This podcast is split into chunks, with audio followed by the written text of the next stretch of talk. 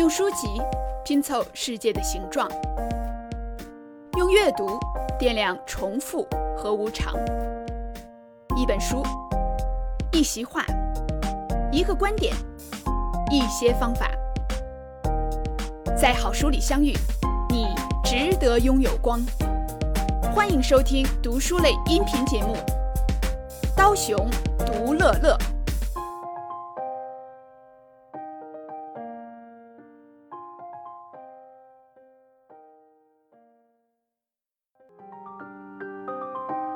朋友们，大家好，欢迎大家收听这一期的《刀熊读乐乐》，我是刀熊。今天要跟大家来分享的这本书呢，是在二零二一年的二月份在美国刚刚出版的一本新书，它是由心理学家沃顿商学院的教授 Adam Grant 亚当格兰特带来的一本书，叫《Think Again: The Power of Knowing What You Don't Know》啊，中文的一本叫《重新思考：不知为不知的力量》。亚当·格兰特这个人，我们大家其实已经不陌生了啊。在《刀熊德勒勒》的第一季，我们分享过一本他跟 Sheryl Sandberg 合写的书，叫《Option B：拥抱 B 选项》哈。其实格兰特本人是一位非常优秀的心理学家，他是研究组织行为的心理学家，也是被美国的很多著名的企业去聘用为啊企业的。这个顾问和教练的这样一位心理学家，他在之前曾经出版过《离经叛道、不按常理出牌的人如何改变世界》，给予沃顿商学院最受欢迎的成功课，以及拥抱 B 选项。那坦白讲，其实这本书刚出版的时候呢，我并没有很关注，因为在我的印象当中啊，这个格兰特他的写作思路和他的那些主要观点啊，我以前都看过了，所以呢，我并没有觉得这本书会给我带来很大的新的这种冲击和思考。可是呢，因为一个契机，看了这本书之后呢，我发现我想错了，而且呢，这个让我更加的尊重格兰特这个人啊，因为我没有想到这样一位已经比较功成名就了的。心理学家依然能保持这样的有创新性的一些研究和著作出现啊，那可以来讲呢，我觉得他写过的这几本书啊，是一本书比一本书好啊，这个是非常不容易的。所以呢，我今天非常。呃，开心的来跟大家来分享一些他在书中向我们展现的关于为什么人应该有知识的解构能力，为什么重新思考这个能力在当下尤其重要，以及我们怎么去说服身边的人跟我们一起来重新思考和持续的成长啊。这本书的一个最核心的观点，用一句话来概括出来，那就是在这样一个什么都在飞速发展的时代啊。解构已学的知识，也就是英文的这个 unlearn 啊，与搭建知识系统是同等重要的一件事情啊。那么格兰特呢，他在书中要求我们保持头脑的开放性，有能力去放弃一些旧有的观点，那么让我们自己的这些新观点呢，呃，能够不断的持续的出现啊。好，那么我们就来讲一讲这本书里边的最重要的。一些研究，还有它给我们带来的一些新的思考和启示哈。这本书呢，它的结构主要是分成三大块儿。第一大块是说在个人层面如何的重新思考；第二大块是说在人际关系层面如何的重新思考；最后一块呢是说在集体层面应该如何的重新思考。那我们就来先说第一个层面，也就是我们自己和我们个人。到底应该如何重新思考，以及为什么要重新思考？哈，我们说呢，平时其实我们的生活状态呀，会持续的发生改变，而且每过一段时间，我们就想要一些新的东西和变化啊。那最简单的一个例子就是，每过一段时间，我们就想重新装修自己的家啊，买几个新的这种家用电器啊，买几个新的电子设备，对吧？那么另外呢，我们手机需要不断的更新。我们的电脑系统需要不断的更新啊，但是大家有没有想过，我们却很少去更新自己脑中对世界的旧有认知和态态度，对不对？我们不会每隔一段时间，一个月、两个月、一年、两年就坐下来说，哎，我脑中这个 A、B、C、D 这几个观点啊，好像是十年之前形成的，我现在应该把它重新更新一下了，重新审视一下了哈。我们没有这个观点。所以格兰特在书中一开始就讲到，是说，虽然在二零二一年你再也见不到有谁是在使用 Windows 九五的系统啊，但是呢，却有人依然保持着在一九九五年自己脑中形成的那个价值判断和思维体系哈。首先，我们来说，人为什么应该有这种解构知识和重新思考的能力啊？我们大多数人在评价别人聪不聪明的时候，我们会用什么标准来评价呢？我们会说啊，这个人学习能力特别强啊，别人看十天的书，他看一天看完了啊，这个人一目十行啊。那这个人呢，他。呃，学高等数学学的特别快，别人准备了半年的考试，他准备了两周，对吧？我们会把一个人去摄入外界信息的速度和能力啊，认为这是他聪不聪明的一个标准。可是呢，我们常常忽略了另外一个维度的能力啊，这个就是把现学的脑中已有的形成的这种知识，给它重新洗牌和重新构建的这样一种能力。那么在这本书里边，格兰特强调的就是这个能力是在新时代里边往往更重要的一种能力啊。那么他就说，他说一个人的 IQ 智商啊，它并不能代表一个人的思维的灵活度的高低。那什么是思维的灵活度呢？就是说你脑中已经形成了一个知识体系，但是现在给你换一个场景啊，换一个情况，那么重新让你来做判断。这个时候呢，看你能不能去解构你已有的这种知识体系。事实上，现在的这个研究发现说，IQ 测试当中得分越高的人，他越容易被惯性思维和固有的成见所困啊。因为这一部分人呢，他更容易识别规律性。那么这个就导致你在 IQ 测试的时候，你分数很高嘛，对吧？但是这个就是所谓知识的诅咒啊，就是最新的研究发现，越是 IQ 高的人，想去解构自己脑中的固有知识和去更新认知体系，难度就越大啊。所以说，如果你经常被别人称为是一个聪明人，那么这本书可能对你来说尤其有更多的这种启发哈。那么，其实，在生活当中和商业场景里边，我们已经见到了很多这种。呃，需要去不断的更新系统、更新认知，如果不更新换代的话，就会被时代淘汰的例子啊。那我们知道的这些例子，比如说很强的这些公司啊，像呃我们国内的腾讯哈，像这个国际上的苹果、任天堂，他们其实都有很好的顺应时代、不断的更新他们的产品的这种能力哈。那么另外一些公司，比如说像黑莓手机、柯达相机胶卷等等哈，他们呢，呃就被认为。是这个没有去跟得上时代的步伐的这种负面的例子哈。那么对于组织来说，你当然要有这种重新思考和构建的能力。那么人在面临危机的时候，也需要有这种解构自己认知的能力。比如说，在书中作者就讲到，在二十世纪中叶的时候，在美国呢有一个救火的消防队，这个消防队有十几个人，当时在抵达了现场之后呢，立刻有一片的火向他们扑了过来。因为在山里边，这种野火的速度是非常快的啊，一般人的反应是什么呢？赶紧跑，对吧？因为风特别大，这个火眼看着就冲他们飞奔过来，所以这个整个的救火队里边的成员呢，几乎全都是转身就跑。但是这个救火队里，其中的一个前锋，他不是这样哈。他这个时候呢，做了一件让所有人惊讶的事情，就是把自己背包里的一个点火器拿出来，把自己身边的这个草地的这种杂草啊点着了。哎，那么点着之后呢，他为什么这么做呢？就是在这个大火到来之前，你先把这一片烧光了。那么，所以当这个大火烧过来的时候呢，只会烧上面的树，就不会再烧下面的这个草地了。然后这个人呢？他等到自己身边的这些枯草烧光了之后呢，立刻脸朝下趴在地上，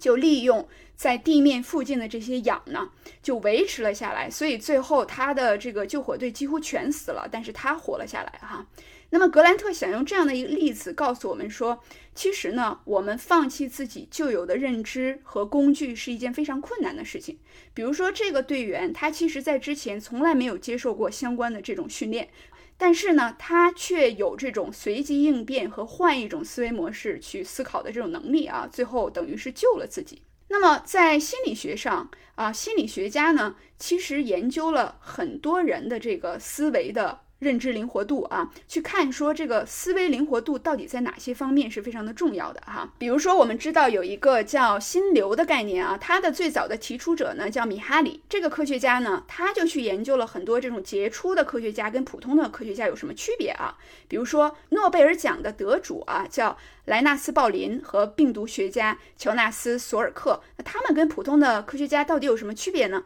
后来他研究之后呢，发现这些杰出的科学家最大的不同就是他们的 cognitive flexibility，就是叫认知的灵活度。哎，也就是说，在面对一个具体的问题的时候，你对事物的看法能不能从以前的一个极端转化到现在的另一个极端这样的能力哈？那么这一点呢，这个心理学家发现，不光是针对科学家，也能够用这一点去区分出最优秀的艺术家和建筑师。啊，甚至呢，对这个美国总统的杰出程度也能够有一定的判断啊。那么有一个研究就是这个找了一批美国历史学家和政治科学家，给这个美国历任的总统的杰出程度做了一个排名啊。然后呢，这些心理学家就试图找出说，这个排在最前面的这些美国的总统，他们都有哪些个人的特征啊？是什么导致他们在前面的啊？是这个他们性格上这种友好程度？他们的强势程度啊，他们是不是这个长得帅？他们是不是很聪明，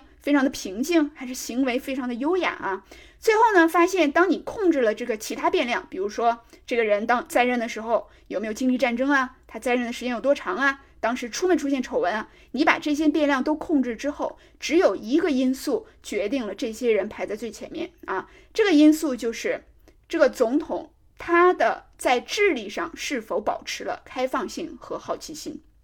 也就是说，他们有没有这种广泛的阅读的习惯？他们是不是这个不仅关注内政外交的进展，而且呢，非常的关注一些呃其他的学科的进展啊？很多这些杰出的总统都是关注生物学、哲学、建筑学、音乐、文学等等很多的领域啊，大范围的阅读。而且呢，他在对新事物的这种进展的这种兴趣啊，使得他呢非常愿意修正自己旧有的一种思想。所以，当他在制定和执行一些政策的时候啊，他不会非常的固有的这个坚持自己的成见啊，他会把它当成是一种实验性的啊。那么这一点上呢，就看起来他非常的像一个科学家啊，而不是呢那么的像一个政治家。所以这一点就让我们了解到，说人其实保持认知灵活性是一个非常重要的能力啊。那么认知灵活性这个东西是值得我们自己去关注和培养的。那我们说这个人的认知灵活度这么的重要。为什么我们会发现说我们自己其实经常是不想改变自己的想法？或者更多的时候，我们意识到说，我们想要说服身边人一些事儿啊，无论是我们的家人，还是呢我们的父母，想让他们改变想法，或者是我们的领导想让他们改变对一个项目的认知啊，这个都非常的困难。到底为什么人们这么的不愿意改变自己的想法？为什么使得这个认知灵活度变成了我们世界上的一种稀缺的能力啊？那么格兰特在书中给出了这么几种观点啊。首先呢，他提到说，一个人在面对一个新知的时候啊。往往呢会进入两种不同的思维循环，有的人进入的是一种叫过分自信的循环，有的人进入的是一种呢叫重新思考的循环。大多数人呢会进入一种过分自信的循环，这个循环是这样的，它起始于第一步叫自我感觉非常良好。接着呢，他就走到了第二步，叫非常笃定，也就是说，我相信自己的观点啊，因为我的自我感觉非常良好。那么你一旦对一个事情笃定呢，你就来到了第三步，就是出现了认知偏差和喜好偏差。什么叫认知偏差、喜好偏差？哎，我觉得这件事儿是这样的，所以呢，我就根据我的观点去找例子来确认我的观点啊。那么。你如果这样做呢，你又会来到第四步，就是进一步巩固自己的固有想法。好了，那么从自我感觉良好到笃定，到确认偏差、喜好偏差，最后到进一步巩固自己的想法，这就是一个循环。你又从进一步巩固自己的想法，又回到了自我感觉更加良好，对吧？所以你会发现这个闭环里边并没有心知和思想改变的这种空间。那么。第二种循环也是不太容易进入的一一种循环啊，但是是对人非常有利的一种思维循环，叫重新思考循环。这个呢是始于谦逊和低姿态啊。你首先相信说我不是最棒的，有人比我强哈。接着第二步呢，你要走到怀疑啊。第三步呢，你走到好奇心。第四步呢，走到重新发现。那么到了重新发现之后呢，你有了一些新知之后，你又回到了第一步，就是这使得你有了更大的谦卑之心和更低的姿态去进行呃更多的学习哈。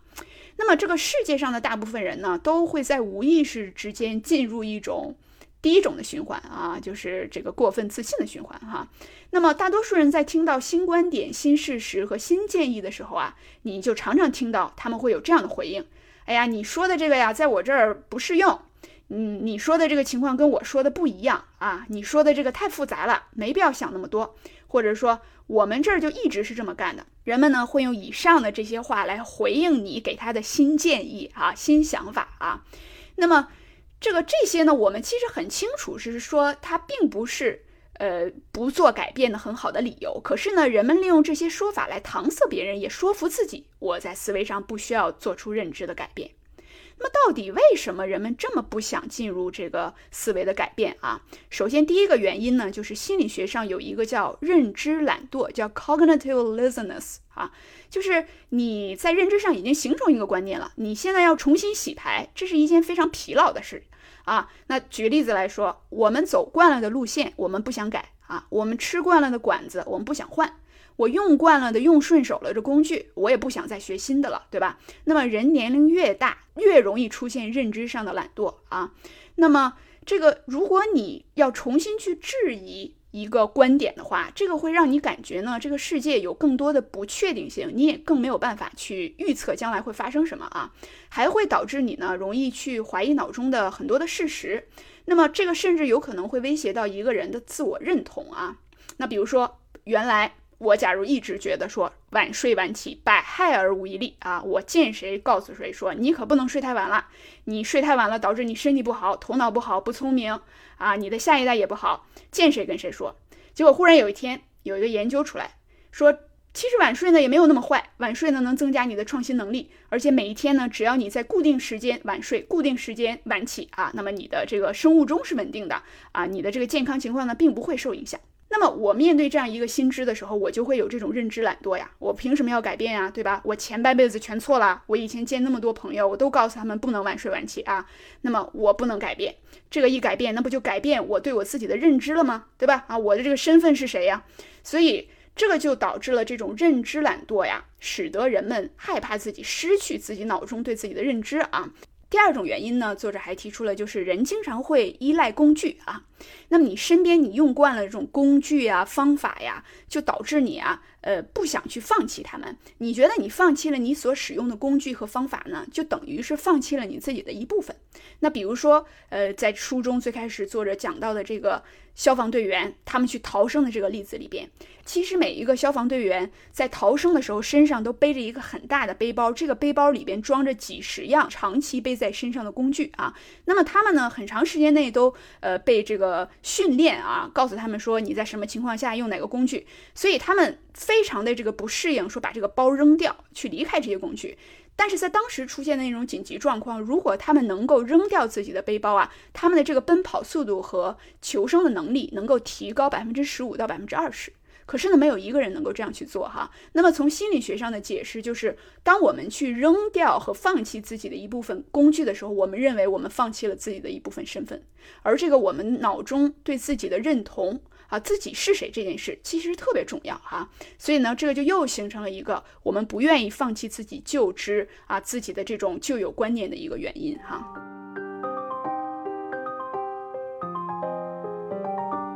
那么，面对我们对重新思考的种种抵触来说，哈，我们到底应该怎么办？哈，我们才能够呃真的获得一些新知，去打破自己旧有的这种思维模式？哈，有没有什么样的一些方法和思路可以借鉴？那么，格兰特呢，在这本书的第一部分给我们提出了几个方法，哈。那么，首先第一个方法就是叫像科学家一样思考。哎，什么叫像科学家一样思考呢？科学家是怎么思考的呢？我们可以先来想想哈，就是科学家他在判断一个事情的真伪的时候，他要有理论，对吧？接着呢，他提出假设，就 hypothesis。接着呢，他不是说提出假设了这件事就成了，他要去收集证据，然后呢，他用一些比较严谨的数理结构去验证他的假设，最后得出一个结果，对吧？那么。格兰特他呢提出说，这个像科学家一样思考，不仅是在科学界的一个重要的思维模式，它其实可以应用在企业的决策、个人的决策、为人处事啊、生活当中种种的情况里边哈。那么这个思维很重要，因为你之所以提出假设，是因为你不知道这个问题的结果哈。最近呢，欧洲的这个科学家们，他们专门针对企业家使用了这种科学思维的训练哈，并且他们做了一个研究，就发现呢，如果要是一个企业家的团队，他们在创业的时候就被培训了这种使用科学家的思维来判断事情的这种视角啊，那么他们的公司呢，就非常的有可能获得成功啊。这个研究是这么进行的，是意大利的一群科学家，他们在意大利的国内呢，找了一百多个从事各个领域的这个创业团队，其中包括有科技方面的、零售方面的、家具、呃，这个视频、医疗、娱乐啊，各个领域都有。那么这一部分的创业团队的人呢，当时都聚集到了米兰，在四个月的这个时间里边，这些科学家们就给这些企业家提供了各个方面的创业的培训。啊，比如说教他们去创建商业的这个战略呀，告诉他们如何对用户访谈呐，如何创建自己的这个产品模型啊，等等各个方面啊。但是当时呢，这些创业者们他们不知道，他们正在被随机的分成了两组啊，正在被研究。那么这两组呢，其他方面的培训都一模一样，只有一点是不一样的，就是其中的一组的这个创业者们被要求通过使用科学家的视角去审视自己创业的项目。那么具体来说呢，就比如说，在这个视角之下，他们的创业点啊。就是一个理论，而不是得到验证的一个事实。你现在想做一个永动机，那么你这个永动机它是一个理论，而并不是一个事实。那么你要想说服你自己的话，你就要提出假设，然后通过跟这个消费者访谈和问卷的这个方式啊，得到一些数据，最后去验证你的这个假设啊，并且呢，他们被不断的这个提醒啊，说你你现在想的这一切都应该通过收集证据啊，这个严格的这种审视，最后得出结果啊。那么这个是第一组，第二组呢，并没有这个要求。那么其他的这个培训都是完全一样的哈。那我们看在第二年的跟踪调查之中啊，这两组的创业团队在真的启动了项目后，他们的营收上有非常大的区别。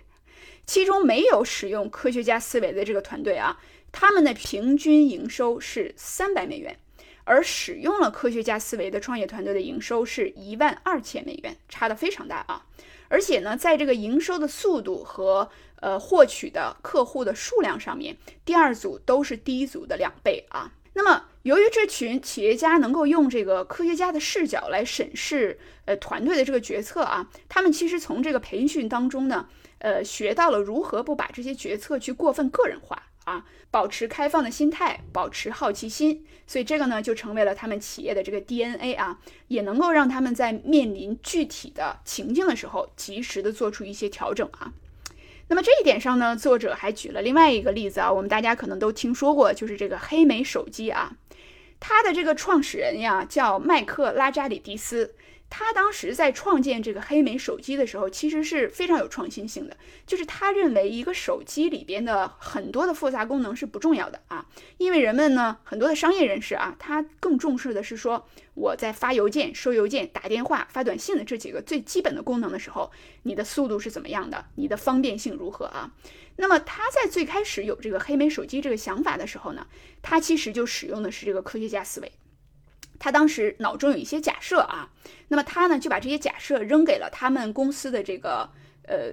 工程师们啊，让他们去检测一下这些假设。比如说，他当时就问说，一款产品如果能让人们手中握着这个电子设备啊，你只用大拇指就能完成打字。这个消费者会不会喜欢啊？再比如说，如果不同的设备之间的电子邮箱可以随时的同步，消费者会不会喜欢呀？如果信息能够在一个服务器上被重复啊，并且呢，只有在去掉加密之后才能够在设备上显示，这个消费者会不会喜欢啊？他不断的提出假设呢，就扔给他的这些工程师，让他们检验啊，最后从这个跟客户的检验结果里边呢，得出他们到底要做什么的这个方向。但是呢，很可惜的是啊，麦克他并没有坚持自己的这种科学家思维。在一九九七年的时候啊，他们的公司的一些工程师呢，就想要在手机上做一些新的调整啊。当时有一个工程师想在手机上加一个网络浏览器，那麦克马上就告诉他说：“你要去专注的去研发跟邮件有关的东西啊，我们不去做那些花里胡哨的东西啊。他始终认为什么呢？就是如果你在手机上加了浏览器啊，这个会更快的消耗掉手机的电池，还会影响网络速度啊。他认为这个并不是人们关心的啊。人们要想弄这些东西，你可以到大电脑上去啊，你为什么要在手机上弄啊？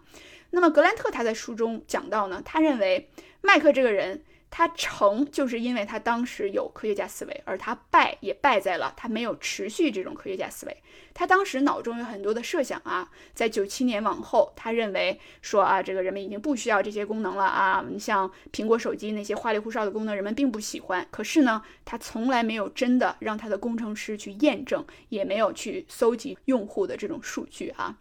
所以在这一点上，这个格兰特告诉我们是说，如果我们在生活当中和工作当中能够像一个科学家一样去看待一个事情啊，往往会给我们减少一些压力和增加一些思维的开放性。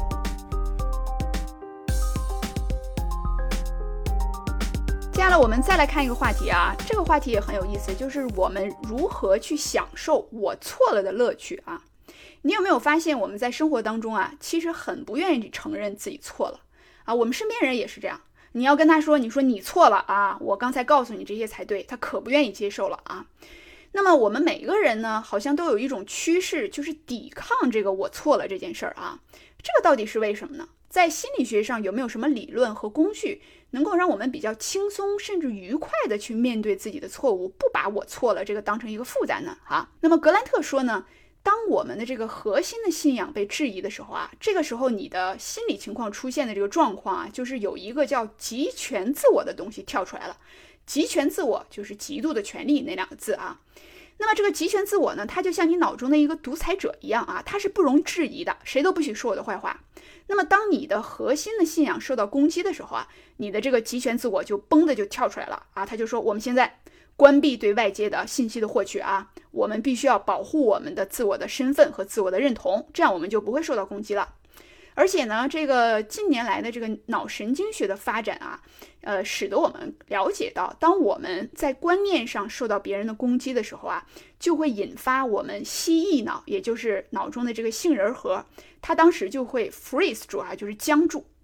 那呢，这个你的这个理性思考呢就会停止，接下来呢，你就会进入一种比较生物原始状态的，叫 fight or flight，就是你是逃跑还是作战？因为我们在几万年前还是这个原始人的时候啊，你在外野外如果受到动物的攻击的时候啊，你就会进入一种逃跑还是作战的状态，你就这么两个状态选择哈。那么现在呢，我们的观念被别人说你是不对的，那么你的蜥蜴脑这时候就会被触发。所以你就感觉非常不好受。那么在心理上呢，你有一种被别人狠狠地揍了一拳的这个感觉啊。所以你的这个极权自我这时候就跳出来了，说我们会攻击那些挑战我们的人，抓住他们缺点不放啊。这时候可不能让他们攻击我，是这样的一个心理学的解释啊。那么格兰特他就说啊，他观察这个现象，也观察自己啊，他越想他就越觉得奇怪。他说：“我们人类生下来就有很多东西是不能改变的啊，比如说你的身高、你的长相，甚至你最初生下来的时候智商，你根本就改变不了，对吧？但是呢，我们脑中的观念这个东西啊，我们真的可以改变啊，而且你可以随时改变。而且我们这一辈子，其实你活得越久，你就有越多的机会发现你之前错了。可是呢，我们却不能接受自己错了这件事儿啊，这个真是很奇怪。”我们其实每一天的生活当中都会发现自己错了，对吧？比如说你之前觉得你写一本书需要五周，结果你写了五个月啊！你非常确定说你昨天晚上牛奶放到冰箱里了，结果你一起来发现他在厨房看着你呢，对吧？那么你天天都在发现自己在发生错误，可是你却很难的去改变它啊！到底你怎么样找到一个突破口啊，去能够接受我错了这件事情哈？那么他在书中还讲到这个呃非常著名的一个经济学家叫。丹尼尔·卡尼曼啊，他写了《思考快与慢》这本书，也获得了经济学的诺贝尔奖哈。那么他跟格兰特的一次相遇呢，是格兰特做了一个演讲。那做完这个演讲之后呢，当时这个卡尼曼呢，他就跟格兰特说啊，你讲的这个东西跟我之前想象的完全不一样。好，那么格兰特就以为说，这卡尼曼马上就会说啊，你说的这个东西未必对啊。结果卡尼曼告诉他的是，我很开心，我发现我之前的那个想法错了。所以这个卡尼曼他就能够做到去享受自己的错误，他觉得呢，每一次他发现一个错误呢，他的错误就更少了一点儿。那么这个是一个非常理想的一个状态，是说，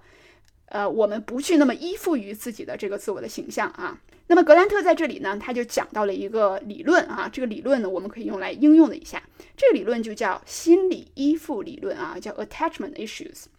他说呢，人为什么那么讨厌自己是错了啊？是人为了保持自我形象啊，他会依附于过去的自我和自己的一些观点这么两个层面哈。格兰特呢，他提出说，你要是想能够愉快地承认自己错了，并且享受在思维上的这种成长，你要做两种心理上的分离。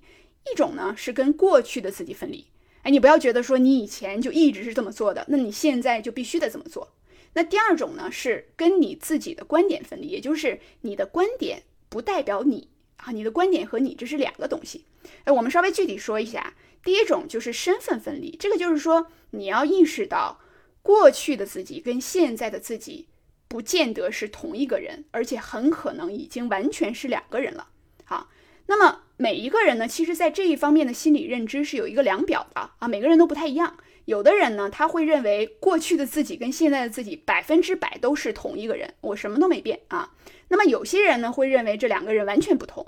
那么这个呢，你可以给自己一个测试啊。这个测试的方法在书中也介绍了。你可以想象这么两个同等大小的圆儿，好，这两个圆呢，一个在上面，一个在下面。那么这两个圆分别代表过去的你和现在的你。你觉得这两个圆有多大的程度它们会相交在一起啊？那么最极端的一种情况呢，就是完全不相交，对吧？没有任何的交叉部分。呃，如果缩小这种交叉的部分，有可能是百分之二十五、百分之五十、百分之七十五。那么最后呢，是这两个圆百分之百的重叠。那么什么样是一个比较好的状态呢？就是你不要觉得现在的自我跟过去的自我是同样一个人。哎，你要能意识到说，你现在已经是跟五年前、十年前、二十年前的那个自己完全不一样了。你没有必要始终坚持着当年的自己那个想法。当你有这种意识的时候，你就能够更快的走出曾经的错误和这个一直持有的一些固定的己见哈。那么第二种格兰特建议的这种心理分离的方法呢，叫身份分离。哎，这个就是意识到说，你不等于你的观点。哎，所以说，当你的观点被攻击的时候，人家不见得是在攻击你，对不对？那么你的观点发生变化了的时候，也不代表你这个人就完全变了啊，你就不是你了，不会是这样的。所以呢，他的建议是说，你不要去呃依附在这个观点上面，但你可以依附在价值观上面。也就是说，你的观点是可以是流动的啊，来回变化的，但你的人相对稳定的是你的价值观。比如说，你一直以来珍视家庭和亲情。啊，你重视职业的发展，你在乎对他人和社会做贡献，这些是你的价值，这些价值没有改变，那么你的人格和自我认知就可以保持稳定哈。但是让你的观点呢更加的灵活，更加的多变，这样的话呢，你就不至于说别人一攻击你，告诉你错了，你就有这个自我身份的这种爆裂哈，不至于出现这种情况。那我们说了，人如此的不愿意改变啊。当我们在一个公司里边有一些新的想法，或者是我们对我们的家人有一些新的建议的时候，我们怎么去说服别人做出这种改变呢？啊，那么书中给出了一个呃比较好用的建议啊，就是你在劝说别人的时候呢，你不要总是光说什么东西必须是要改变的，你要更多的强调在发生这种改变的同时，什么东西是不变的。啊，比如说啊，我书中有个具体的例子，我们现在都有点难以想象啊。最初这个苹果公司的员工在二零零四年的时候，跟这个呃乔布斯提出说，啊，我们公司应该在做这个 iPod 音乐播放器之外呢，再做一款手机呃产品出来啊。当时呢，乔布斯的反应是在公司大骂说，我们是傻子吗？我们要做手机这个东西出来，这是我听过的最愚蠢的想法。乔布斯他一直都特别讨厌手机公司，而且他认为呢，手机公司会受到这个呃电信公司的这种技术壁垒的限制啊，所以他曾经在多个单独的和公开的场合表示自己绝对不会生产手机。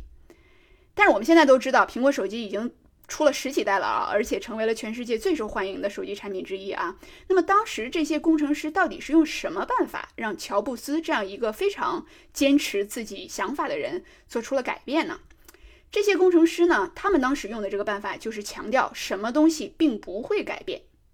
啊，告诉乔布斯说，改变呢其实并没有你想象的那么大啊。比如说，当时这个工程师们就呃反复的跟这个乔布斯确认说，苹果公司并不会变成一个手机公司啊，它呢还会像一个电脑公司那样运作。那我们呢，只是呢在现有的主打产品之外呢，再发展出来一个手机的这样一个小业务啊，并不会成为公司的这个主要产品，也不会牵扯公司的特别大的这个精力啊。这个时候呢，乔布斯呢就慢慢的感觉到这个事情对他原来的想法没有那么大的威胁啊，这个公司自己的这个 DNA 啊和他的愿景啊不会出现特别大的剧烈的震荡啊。讨论了六个月之后，乔布斯终于确认说啊，现在两个研究团队你们动手去做吧。那么在他们开始研发的四年之后啊，苹果手机所带来的收入已经占了整个苹果公司的一半儿。那有一个词其实叫知识的诅咒啊，也就是说，这个人呢，你知道的越多，你越容易陷入固有的这种思维模式，过于自信，缺少开放性和怀疑性啊。那么在这个时候，你要想劝说别人的话，其实我们就可以告诉你想说服的这个人，虽然有这种改变，但是我们来看看什么不会变啊？这个世界不会崩塌，公司的愿景和价值观不会变，你还是你，我还是我，现在多出来了一个小小的改变而已。这个时候呢，能够。更容易让对方呢做出一些变通哈。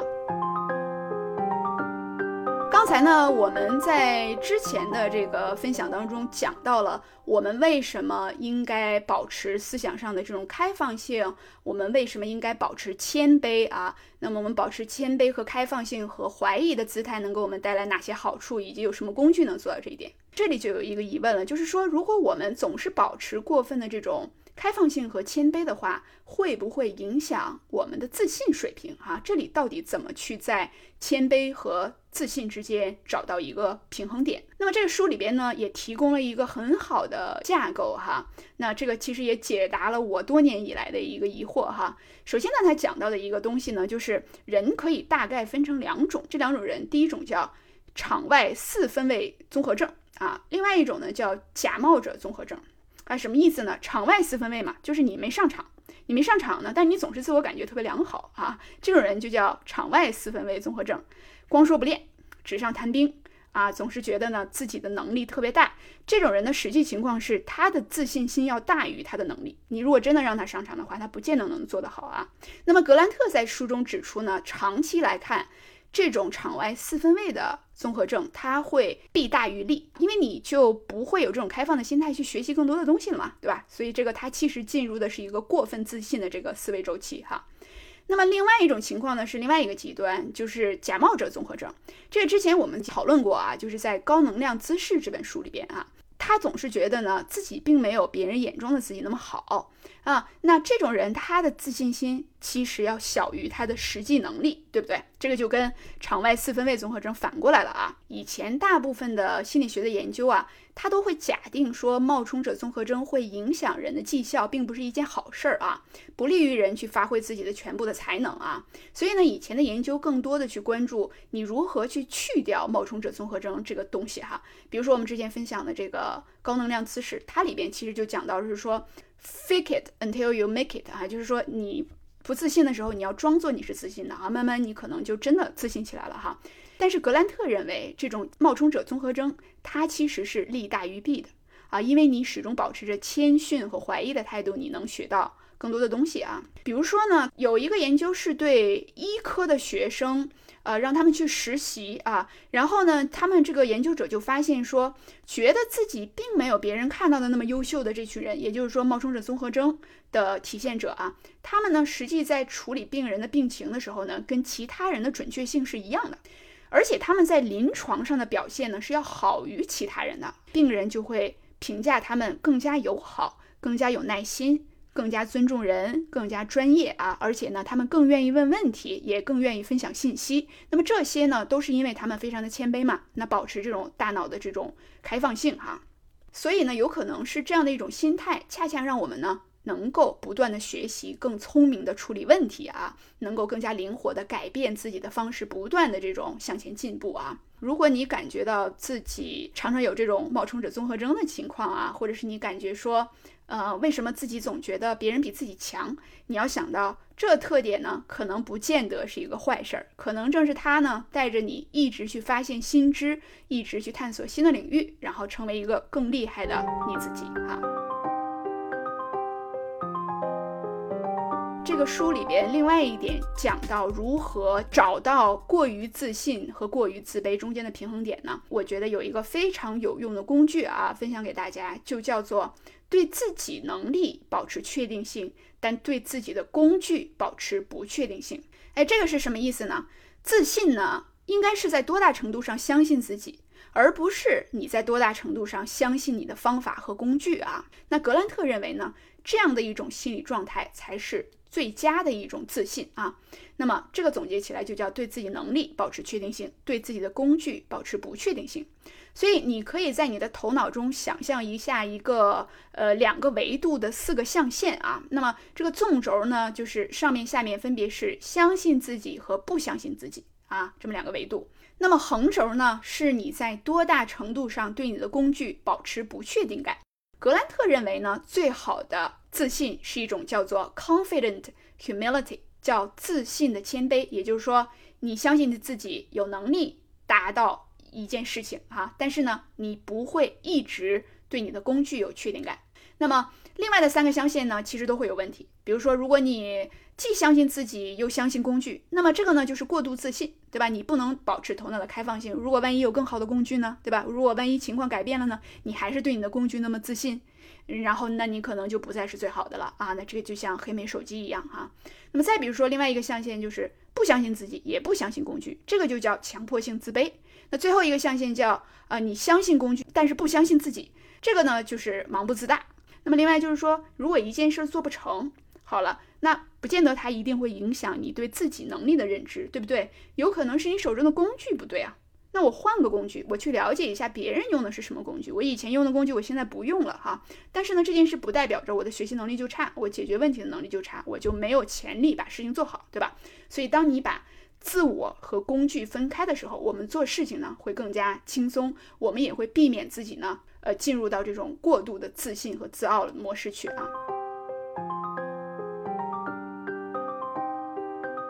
以上就是重新思考这本书的上半部分的内容。在下一周的节目当中，我们会继续为大家分享这本书的下半部分的内容。